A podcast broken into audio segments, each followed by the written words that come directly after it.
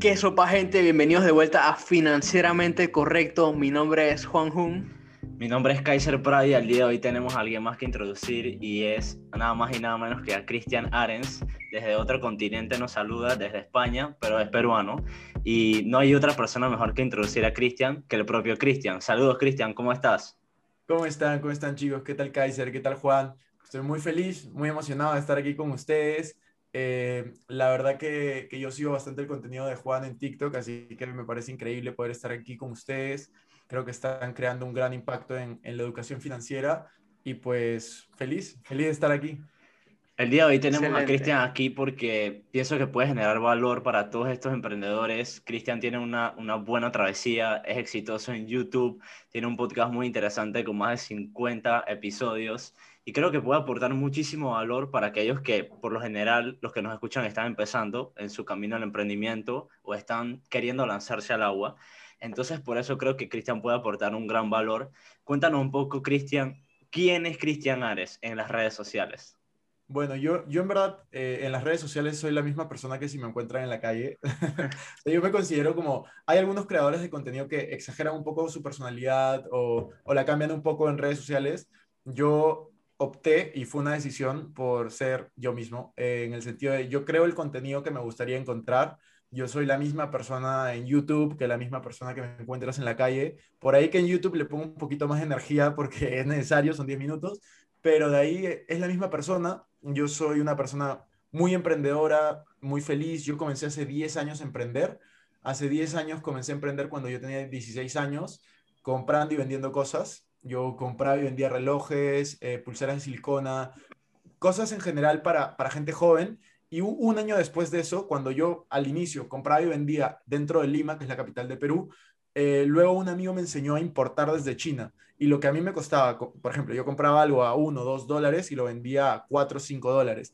Y eso mismo que yo compraba, me enseñaron a importarlo. Y cuando yo lo comencé a importar, me comenzó a costar 10 céntimos de dólar y lo seguía vendiendo a 5 o 6 dólares. O sea, imagínate el margen que tuve y me fue muy bien financieramente. Ahí comencé a generar mis primeros excedentes, o sea, excedentes en serio.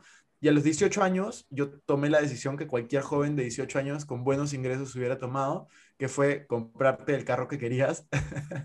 Ese fue mi primer error financiero. O sea, financieramente fue un error, pero hice lo que todos hubieran hecho, entonces yo no culpo a nadie que, que comete errores financieros al comienzo. Y aún así, comprándome este carro, me quedaban más excedentes, había ahorrado mucho. Yo vivía con mis padres, a mí me inculcaron mucho el tema del ahorro desde pequeño, y yo ahorré, ahorré, ahorré, y a los 18 guardaba el dinero en el banco y me pagaba ni siquiera 1% al, al año, o sea, nada.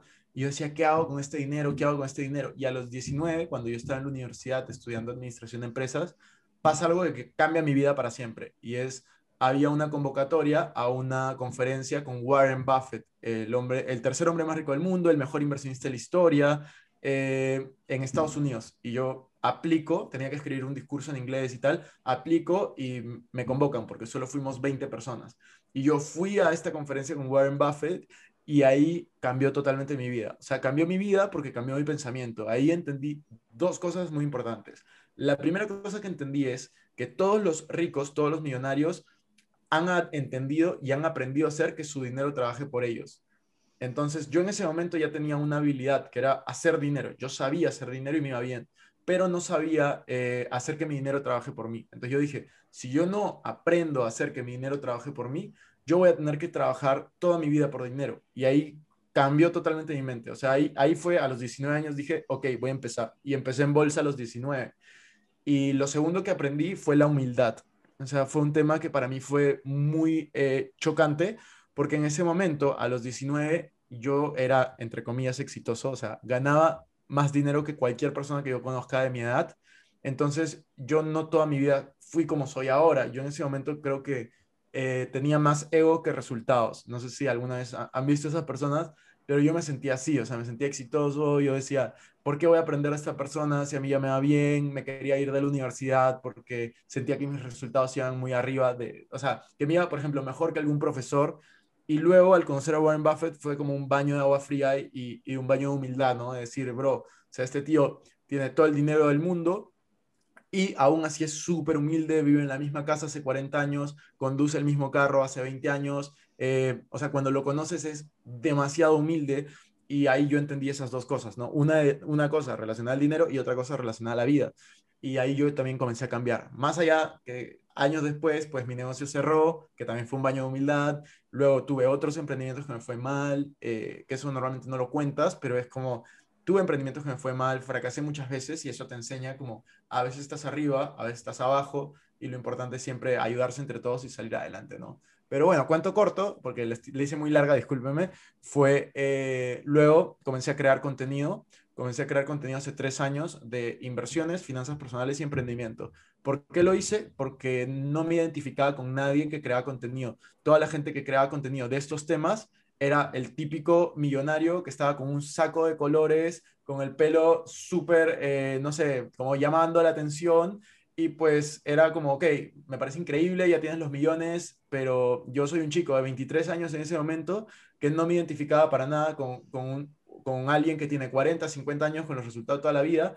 Y pues yo quería alguien con el que yo me pudiera identificar. Entonces yo digo, bueno, voy a crear contenido para poder ayudar a las personas con mi experiencia y poder conectar con gente que piense como yo. O sea, a los 23 no conocía muchas personas que invirtieran en bolsa. De hecho, no conocía casi a nadie no conocía muchos emprendedores y poco a poco ese camino, pues pasamos de cero a, en este momento somos como 160 mil personas en YouTube y en todas mis redes sociales sumadas somos como 450 mil y la verdad estoy muy feliz porque hemos podido ayudar a muchas personas y también me ha ayudado a mí a crecer como emprendedor y como inversionista y, a manejar mejor mi dinero, ¿no? Ese es el, el super resumen, que lo alargué un poquito al comienzo. Excelente, oye, de verdad que creo que todos tenemos como ese punto en el cual nuestra perspectiva de, la, de las finanzas o tal vez de la vida cambia. El tuyo, afortunadamente, fue una charla con Warren Buffett. Eso es increíble, de verdad. Algo que no pensé que quería hasta que lo acabas de mencionar. Para mí, acá un poquito más normal fue leer el libro Padre Rico, Padre Pobre de Robert Kiyosaki, pues un clásico que pues también fue como que el que me abrió los ojos ese momento. Bueno, cada uno tiene su historia definitivamente, y obviamente creo que eres más conocido por todo que, que por tu creación de contenido en YouTube, diría yo que lo principal. Y, y si nos comentaste por qué fue que empezaste, ahora me gustaría que cuentes un poco sobre, sobre esa experiencia tuya al empezar. O sea, tú sabías grabar, sabías editar, la pasaste mal al principio. ¿Cómo, cómo fue eso para empezar tu, todo lo que es tu creación de contenido? Sí, yo en verdad la pasé terrible, o sea, la pasé muy mal y yo por eso invito a todos a que en verdad sigan sus sueños, porque si yo pude, yo siento que cualquier persona puede. O sea, yo en verdad la pasé tan mal, yo no sabía grabar, yo no sabía editar. De hecho, yo tuve que llamar a un amigo para que me grabe y edite el video. Y yo me acuerdo clarísimo que mi primer video yo lo grabo en diciembre del 2017. En, o 2018, no estoy seguro. Yo ya voy tres años creando contenido. Es 2021, 2020, 2019. Sí, 2018. Diciembre de 2018, yo grabo mi primer video. Y yo tenía tanta pena, tanta vergüenza de publicarlo, porque para esto el video se llama ¿Cómo ser millonario? Yo no soy millonario todavía. Entonces, este, yo tenía mucha vergüenza. Yo hablaba del interés compuesto en ese video. Y yo lo terminé publicando ese video en abril del 2019. O sea, me demoré cuatro meses en publicar el video que ya tenía listo, simplemente porque tenía pena, tenía vergüenza de lo que la gente pudiera decir de mí. Y ese año, en, realidad, yo publiqué cinco o seis videos en todo el año por el mismo motivo. Entonces, eh, yo tenía miedo a fracasar, yo tenía miedo al que dirán. Y la lección que yo me llevo es, en la vida te tiene que importar mucho menos el qué dirán y mucho más el qué dirás. Porque para mí era un sueño hacerlo y yo quería hacerlo.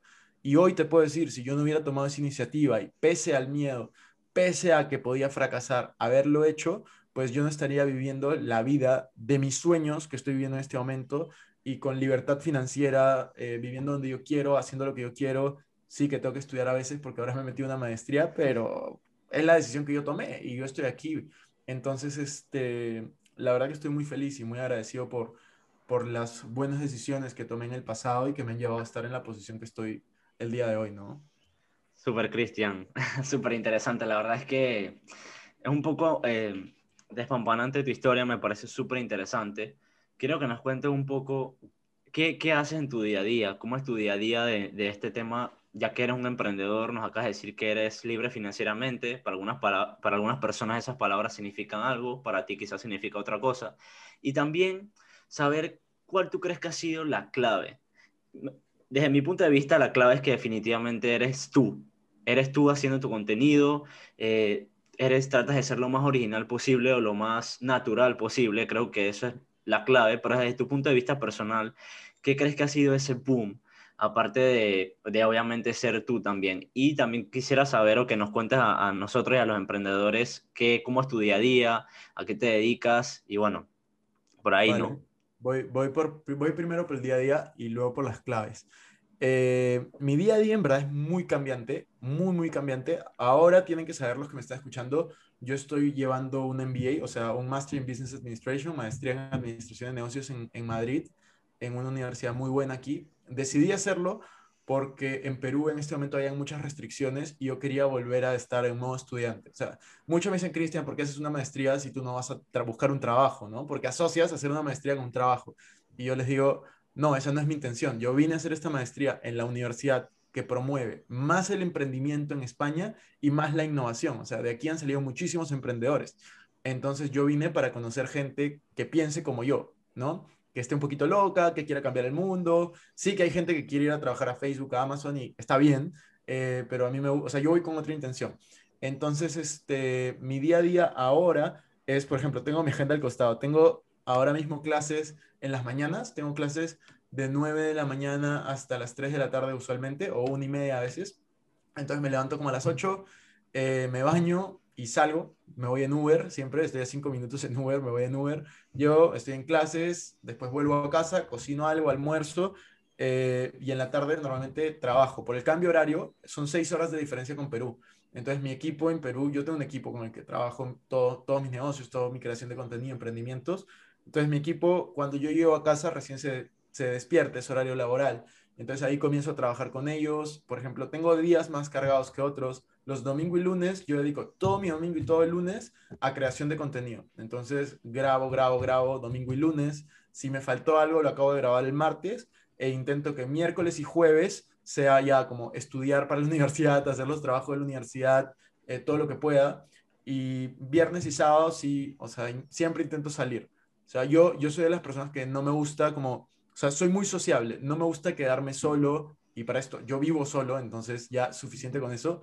Los viernes y sábados me gusta salir en España, bueno, en Madrid en este momento eh, está abierto casi todo, o sea, bares, eh, restaurantes, con restricciones obviamente por el COVID, pero están abiertos, entonces aprovecho y siempre me voy a, un bar o a un restaurante eh, a, ver, a verme con mis amigos los domingos juego fútbol. Yo creo que es como el día a día de una persona normal, excepto que tengo dos, tres días a la semana, que son los domingos, lunes y a veces martes, que puedo trabajar hasta la una, dos de la mañana, porque me toca hacerlo. Los demás días, pues es normal, ¿no? Y todos los días en la noche intento leer. O sea, antes de dormir, yo intento siempre leer 30 páginas eh, todos los días y yo leo solo libros eh, relacionados.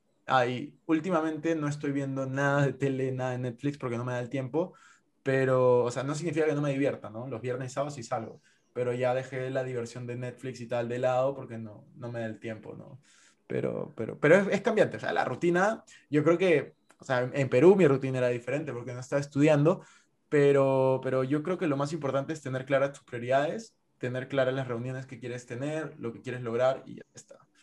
Respecto a la otra pregunta que me hiciste de cuáles creo que fueron mis claves para tener éxito, por así decirlo, en YouTube, eh, para mí, primero quiero definir lo de éxito. Para mí éxito, mi éxito es hacer lo que te gusta y te apasiona todos los días. Ese es éxito. O sea, desde el momento que yo empecé en YouTube, para mí yo ya era exitoso, pese a que no me veía ni mi mamá, literal, pero yo ya era exitoso porque yo estaba haciendo lo que quería y me atreví, ¿me entiendes?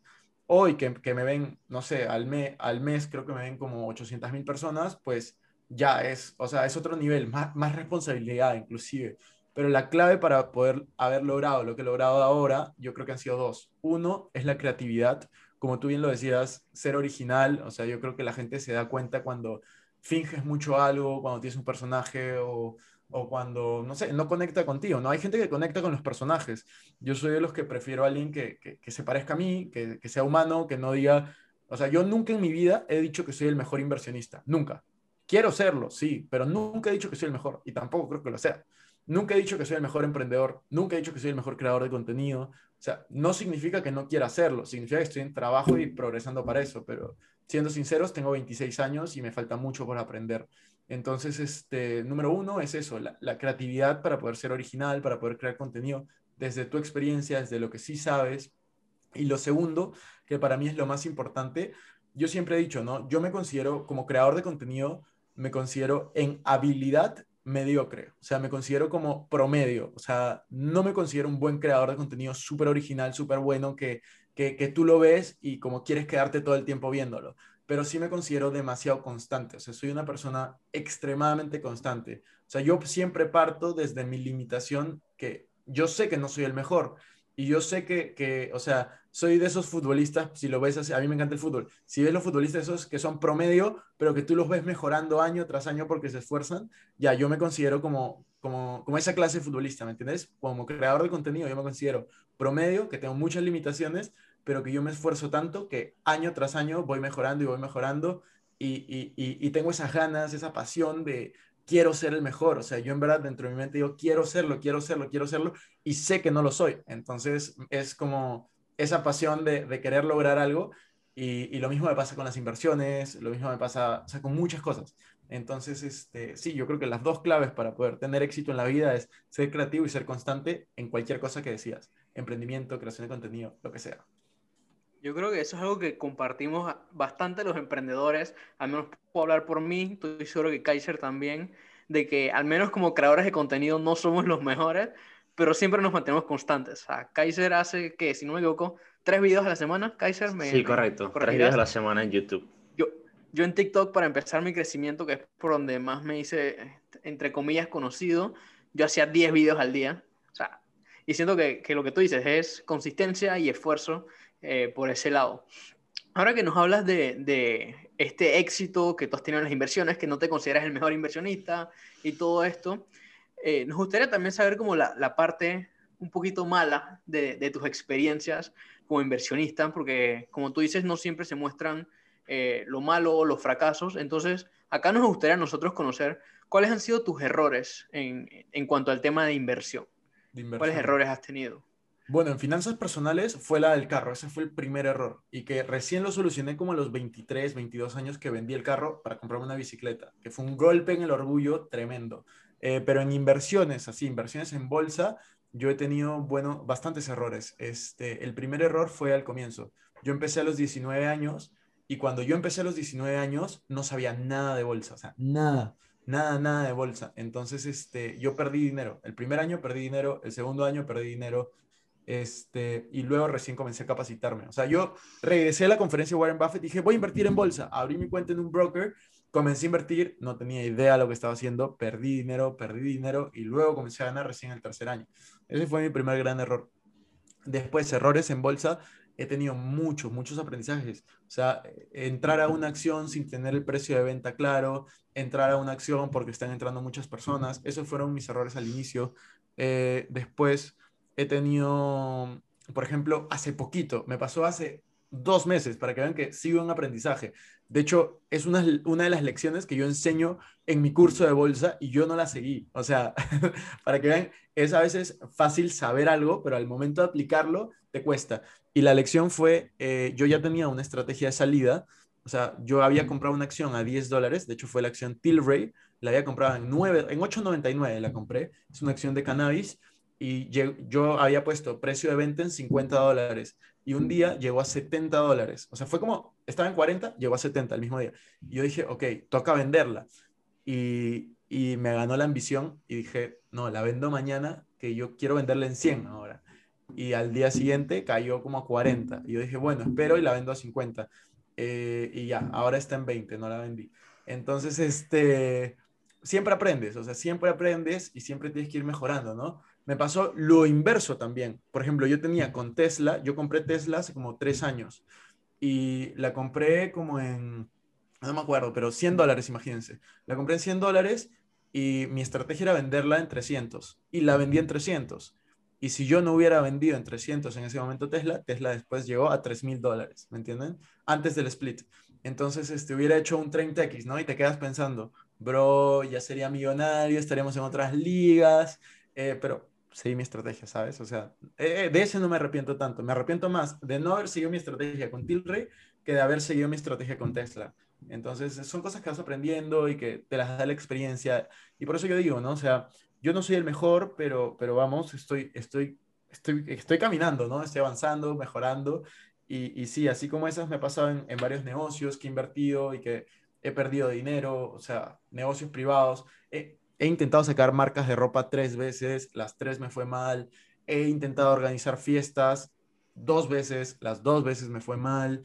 Eh, no olvídense, o sea, yo, como les digo, desde los 16 soy un emprendedor, o sea, he emprendido en cada cosa que he podido todo el tiempo, o sea, yo todo el tiempo he emprendido, emprendido, emprendido, mientras que invirtiendo, o sea, para mí el dinero que lo tenía invertido no lo tocaba, o sea, no existía. Entonces, no, yo he tenido experiencias bien, bien divertidas, ¿no? Y, pero yo creo que la pregunta que me han hecho es clave, yo siempre hablado en mi podcast del fracaso, yo creo que el fracaso es la clave para tener éxito. O sea, yo creo que el fracaso es lo más importante que puede pasarte en tu vida. Y si nos ponemos a pensar, eh, la única forma, y esto lo digo y es clarísimo para mí, la única forma de aprender que tienen los humanos es el fracaso.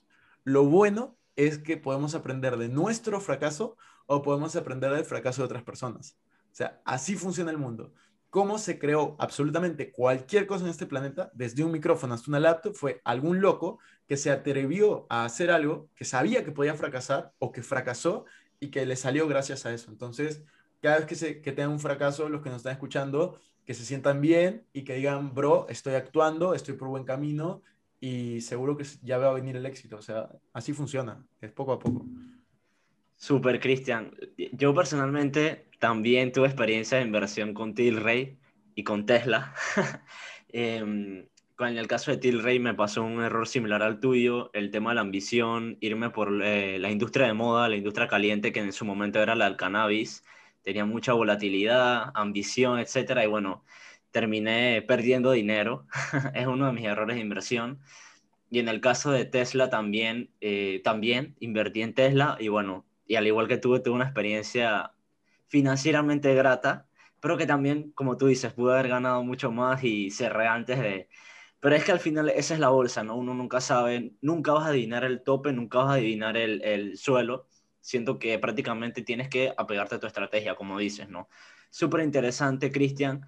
Eh, quiero seguir con la, con la siguiente pregunta, pero me saltó algo muy clave y es, es, algo que Juan y yo hemos remarcado en todos los episodios, y es que en ese momento que tú estás, te, estás emprendiendo y saltas a tener un equipo.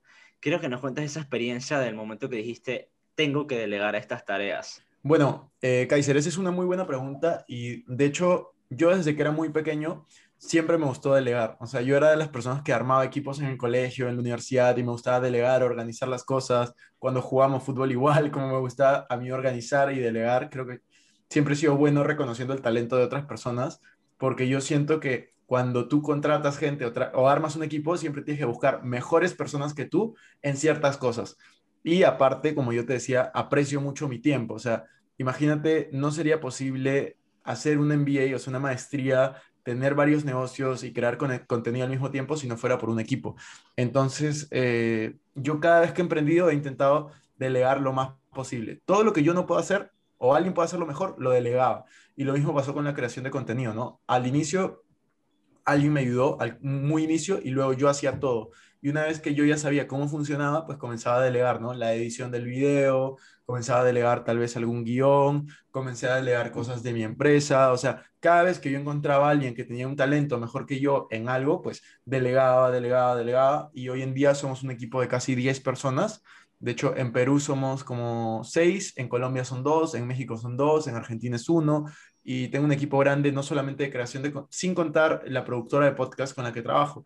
Entonces, eh, ya creo que tengo un equipo que no es solamente para la creación de contenido que yo hago, sino es para la creación de contenido, por ejemplo, de, de mi marca, que es Invertir Joven, para poder crear contenido para otras cosas, tenemos otros negocios relacionados entonces ya eh, se vuelve más como un negocio, como algo más profesional. ¿Y en qué momento decidí hacerlo? Pues desde que empecé, o sea, desde que empecé y comencé a generar un poco de ingresos, si pude pagarlo, pues lo hacía. O sea, así siempre ha sido mi mentalidad, ¿no? De escalar y de poder ayudar a otras personas. Y de hecho, uno de los requisitos que yo tengo para contratar gente es, tiene que apasionarle esto. O sea, si va a trabajar aquí porque necesita el dinero, yo prefiero que trabaje en otra cosa. Yo quiero que eh, haya gente aquí que, que le apasione el tema, que tenga la misma visión. O sea, que por ejemplo, yo no contrataría a alguien que no ve mis videos o que no escucha mis podcasts porque no tiene sentido. O sea, ¿por qué trabajarías conmigo si es que no sabes lo que yo, lo que yo hago o lo que yo produzco? Entonces, eh, nada, esa siempre ha sido mi, mi metodología de trabajo. Y de hecho este año planeo ampliar el equipo, ser más personas, eh, pese a la pandemia hemos crecido. De hecho, la pandemia creo que nos ha ayudado a crecer como creadores de contenido. Eh, la gente se ha preocupado más por el dinero, más por cómo protegerse ante lo que viene. Entonces, este, nada, aprovechar todas las oportunidades y ampliar el equipo lo más posible. Definitivamente que, que, hace bastante, creo que tienes diversos negocios y todo esto. Acá a mí en lo personal me interesaba la parte de que tú tienes un libro, Código Dinero, eh, si no me equivoco, bestseller, eh, definitivamente también escuché en tu podcast, tuviste una entrevista con, un muchacho que se dedicaba a esto como de, la creación de libros por Amazon. Me pareció súper interesante ese episodio. Eh, entonces me gustaría que nos cuentes tú tu experiencia personal al escribir un libro, al promocionarlo, toda esta travesía, lo que es escribir un libro y, y pues lo que opinas al respecto de que te hayas conseguido ese logro de conseguir un, sacar un libro bestseller. Bro, la verdad es un sueño para mí tener un libro que sea bestseller. Yo aplico algo que es, eh, yo desde muy joven leí El Secreto y yo aplico mucho el tema de la ley de la atracción, o sea, mapa de sueños, que es, eh, por ejemplo, el fondo de mi celular, los que nos escuchan no van a poder ver, ¿ya? Pero el fondo de mi celular como que son mis sueños, ¿me entiendes? O sea, y yo lo actualizo todos los años. Y bueno, ahora, de hecho, acá sale, ¿no? Uno, una de las cosas que sale aquí es bestseller en Amazon. Y puedes decir, bro, que ya tenías un libro, con razón pones eso de bestseller, pero eso es mentira. Yo, el fondo que decía bestseller en Amazon lo tenía hace seis años, cuando no tenía ningún libro. Mi libro se estrenó, se publicó en abril del 2020. Entonces, este, de verdad, de verdad, para mí fue un sueño hecho realidad que mi libro se vuelva bestseller. Fue bestseller por tres días en dos categorías en Amazon. Fue realmente increíble. Eh, fue unas ventas muy altas muy buena acogida y te puedes decir es un sueño hecho realidad. Eso lo cumplí gracias a varios factores. El primer factor fue que decidí hacerlo y luego se aparecieron las personas correctas o atraje a las personas correctas a mi vida que me ayudaron a lograr esto. Atraje un editorial, eh, de hecho conversé, lo publiqué con una editorial pequeña en Perú y atraje a esta persona, que de hecho yo la conocí y lo menciono en algunos episodios del podcast, en algunos videos. Yo comento de que invertí casi dos meses de mi sueldo en ir a una conferencia en, Las Vegas. Eh, de hecho, esa historia también la cuento en el libro. Y yo invertí eso y mucha gente en mi trabajo, yo tuve un trabajo como durante tres años como gerente en una empresa, mucha gente de los gerentes que más antiguos, que ganaban más dinero, me decían, no, no voy, no tengo dinero. Y yo decía, yo voy justamente porque no tengo dinero. Y en esa conferencia es donde yo conozco a la persona que se dedica y vive de la autopublicación de libros, que es también un peruano, que él autopublica libros. Y él me dio ciertos tips. Por ejemplo, él me dijo, tu libro debería tener 30.000 palabras. Yo no tenía idea qué tan largo debía hacerlo. Y yo dije, ok, me dijo 30.000 y yo dije, ya tengo una meta. O sea, vamos a hacerlo a 30.000. Y así fue, mi libro tiene 30.000 palabras aproximadamente. Entonces, este, fue una serie de cosas y luego se llama Gerald. Gerald me ayudó con todo este proceso y él es una persona que se dedica a publicar libros en Amazon. O sea, él vive de eso, pero él, o sea, los manda a escribir, él ha eh, automatizado todo, los manda a escribir y pues los publica y les hace publicidad y los vende y tú dirás, bueno, ¿y qué, tanta, qué tanto dinero puedes ganar con eso? Y él eh, gana más de 30 mil dólares al mes solo con ese negocio y aparte tiene cursos sobre eso y pues eh, me parece un tipo muy bueno. De hecho, es el único invitado que ha estado dos veces en mi podcast. O sea, lo invité en el episodio 36 y lo invité en el episodio, me parece, 64 de mi podcast de Invertir Joven y fue increíble. O sea, como ha sido la única persona que ha estado dos veces en el podcast.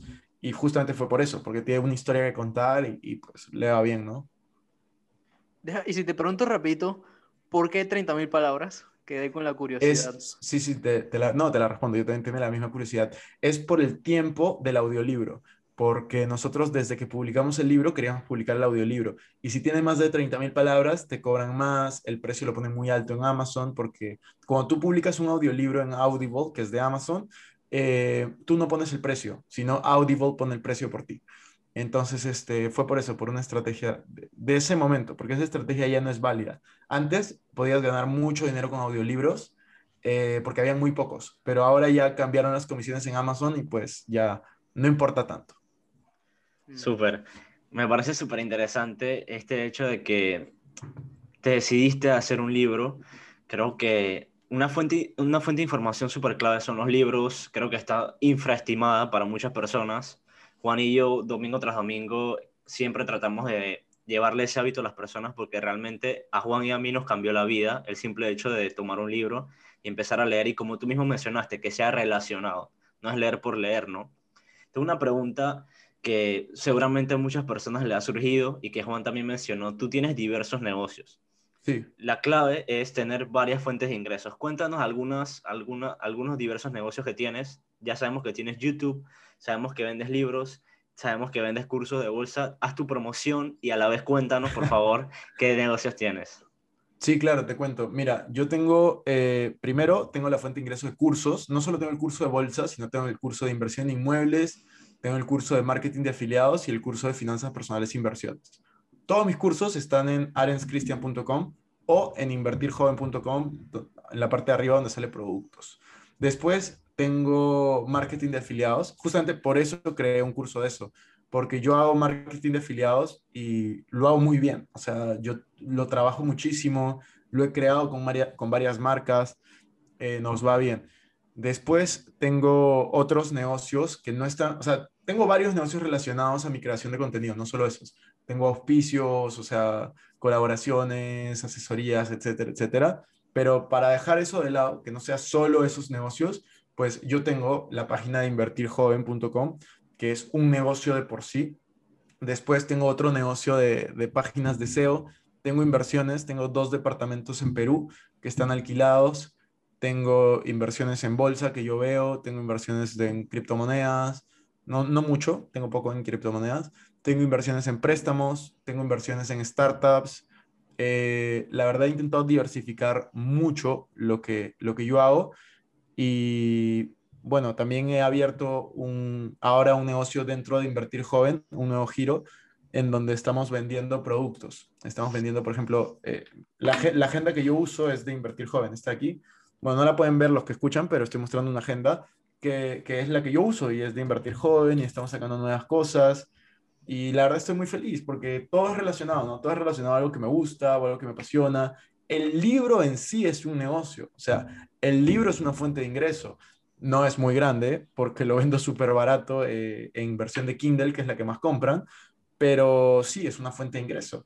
Entonces, este, yo intento como predicar con el ejemplo, ¿no? Si yo hablo de varias fuentes de ingreso, pues yo quiero tener varias fuentes de ingreso. Si yo hablo de inversión en inmuebles, yo voy a estar invirtiendo en inmuebles. Si yo hablo de inversión en bolsa, pues yo voy a tener mi dinero ahí. Si yo hablo de marketing de afiliados, porque yo lo estoy haciendo. Y, y lo mismo, ¿no? Finanzas personales, yo lo manejo. Entonces, este, sí, eso, eso es lo que yo hago. Súper, súper interesante. Me llama mucho la atención el tema de que tienes bastantes fuentes de ingresos pero hay bastante correlación entre ellas. Obviamente ya inversión en inmuebles, etcétera, se, se va un poco, pero hay mucho, mucho en el ámbito digital. Quiero sacar ese mensaje de que estamos en el mundo digital. Las personas que quieren empezar tienen que empezar por, e, por ese ámbito y creo que es, eso es lo, lo, más clave que puede existir en el momento de hoy. Quiero que dejes un último mensaje ¿qué aprendizaje le podemos dejar a, los oyentes que han escuchado hasta aquí? A Juan y a, mí nos gusta premiar a las personas que se quedan hasta el final dándole las, las, mejores, los mejores aprendizajes, las mejores anécdotas en esta parte, ¿no? ¿Qué nos puede dejar, Cristian? Bro, para mí es la frase que siempre repito y que quiero que se quede en la mente de absolutamente todos y que no es una frase mía, eh, porque a veces me dicen que es mía, ya no es mía, pero yo, yo soy la persona, estoy seguro que soy la persona que más la ha repetido en YouTube, en todo el mundo y en podcast porque la, digo dos veces en mi podcast al inicio y al final, es, el dinero es un excelente esclavo, pero un pésimo amo. Y eso lo que tiene que hacer es entender lo que significa. todas las personas que nos están escuchando, lo que yo les deseo es que nunca en su vida trabajen por dinero y que comiencen a hacer que el dinero trabaje por ellos. Si es que ustedes se lo proponen, si es que ustedes quieren, si es que ustedes tienen esa creencia, van a poder lograrlo, o sea, van a poder vivir de sus inversiones. Yo me tardé nueve años en lograrlo, en poder vivir de mis inversiones, que tú me comentaste al, al inicio, ¿no? ¿Qué significaba ser libre financieramente? Y es, si yo quiero el día de mañana, cierro todos mis negocios, cierro absolutamente todo lo que hago, desaparezco del planeta y puedo seguir viviendo de la misma forma que vivo ahora, simplemente por el dinero que me producen mis inversiones. Yo puedo hacerlo. No lo hago porque qué vida tan aburrida tendría, pero pues sí, eso es lo que yo les deseo a todos, que sean libres, que puedan hacer lo que ellos les gustan, les apasionan, que sean felices, porque al final el dinero no interesa, el dinero es un papel para mí, no tiene ningún significado excepto el que tú le des. Entonces, eh, yo quiero que todos en verdad hagan algo que les gusta, hagan algo que les apasiona, dejen de trabajar por dinero y el segundo mensaje que para mí es muy importante es atrévanse a fracasar. Atrévanse a fracasar, todos tenemos miedo, el miedo es una forma de cuidarte, es una forma de un mecanismo de defensa del cuerpo, pero el miedo no está hecho para detenerte. O sea, si tienes miedo hacia algo, infórmate, porque el miedo viene de lo desconocido, infórmate y actúa. O sea, toma información relevante en este podcast, en YouTube, en donde quieras, y actúa y haz lo que te gusta, haz lo que te apasiona, date la oportunidad de fallar, date la oportunidad de probar y date la oportunidad de ser la mejor versión de ti mismo. O sea, yo les voy a spoilear mi libro, el final, la última frase, pero creo que lo vale y es, eh, infierno es llegar al final de tus días y encontrarte con la persona que podrías haber sido. Eso es para mí lo peor que te puede pasar. Entonces, cada uno de nosotros tiene un potencial muy grande y tenemos que ir por ello. Wow, definitivamente que, dos muy buenos mensajes. Este, damas y caballeros, Cristian, Christian Arens, disculpa. Eh, creo que ha sido un gran episodio. Si nos puedes dejar ya tus, tus redes para que todos los oyentes te sigan. Eh, bueno, yo estoy en YouTube, Instagram, TikTok como Cristian Arens o Arens Cristian, cualquiera de las dos me encuentran, sin H. Y en podcast salgo como Invertir Joven, que también es la página web de, invertirjoven.com. Súper, acá, bueno, Juan y, y, Kaiser, ustedes ya nos conocen. Planeta Financiero en YouTube, Juan Jun oficial en todas las redes sociales prácticamente. Pronto en Clubhouse, Juan. Muchísimas gracias por ver hasta aquí. Espero que este episodio, espero que haya generado valor, porque si este episodio no generó valor para ti, vas a tener que ir a escuchar otras cosas. Muchísimas gracias por ver hasta aquí. Este episodio es financieramente correcto. Saludos, Cristian. Nos vemos, gracias por la invitación. Un gusto, nos vemos.